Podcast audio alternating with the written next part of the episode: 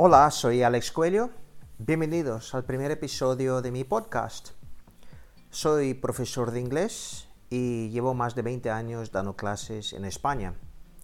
Decidí crear este podcast específicamente para los alumnos hispanoparlantes porque conozco muy bien las típicas dudas que suelen aparecer a la hora de aprender inglés. Quiero explicar un poco de dónde he sacado el nombre del podcast. Snippet es una palabra que significa algo parecido a fragmento, pero también alude al hecho de que sea algo muy útil. Por esto he elegido el nombre de Snippet para este podcast, porque mi objetivo es proporcionar información en dosis muy pequeñas, con ejemplos muy prácticos, para que puedan ser muy fácilmente asimilados. Y vamos directamente con el primer snippet del programa. El snippet de hoy está en la categoría de false friends. Los false friends, cuando hablamos de false friends o traducido al, pie de la letra falsos amigos, estamos hablando de palabras que se parecen mucho a palabras en español, pero no tienen un significado nada parecido. Por eso son falsos amigos. Y el primer false friend y el primer snippet es la palabra, el adverbio actually. Lo más importante aquí es entender que actually nunca significa actualmente, por mucho que se parezca. Actually significa algo más parecido a de hecho o en realidad y también enfatiza un poco el elemento sorpresa. Vamos con el primer ejemplo. Sofía speaks perfect English, but actually she's from Italy.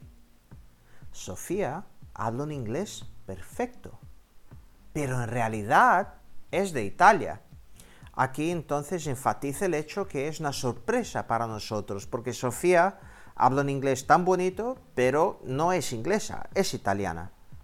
Sofía speaks perfect English, but actually she's from Italy. Vamos con otro ejemplo. Jeremy actually told the teacher to shut up. Jeremy, de hecho, tuvo el coraje de decirle al profesor que se callara y nos sorprendió mucho.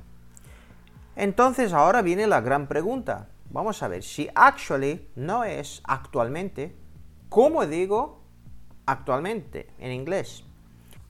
Hay muchas maneras y vamos a hablar aquí de algunas más comunes y más coloquiales y una un poco más formal. Más común sería at the moment, right now, at this time, un poco neutro, y un poco más formal utilizaríamos currently. Entonces vamos a mirar unos ejemplos. El primer ejemplo, María no tiene trabajo actualmente. Aquí utilizaría yo at the moment o right now. Maria doesn't have a job right now.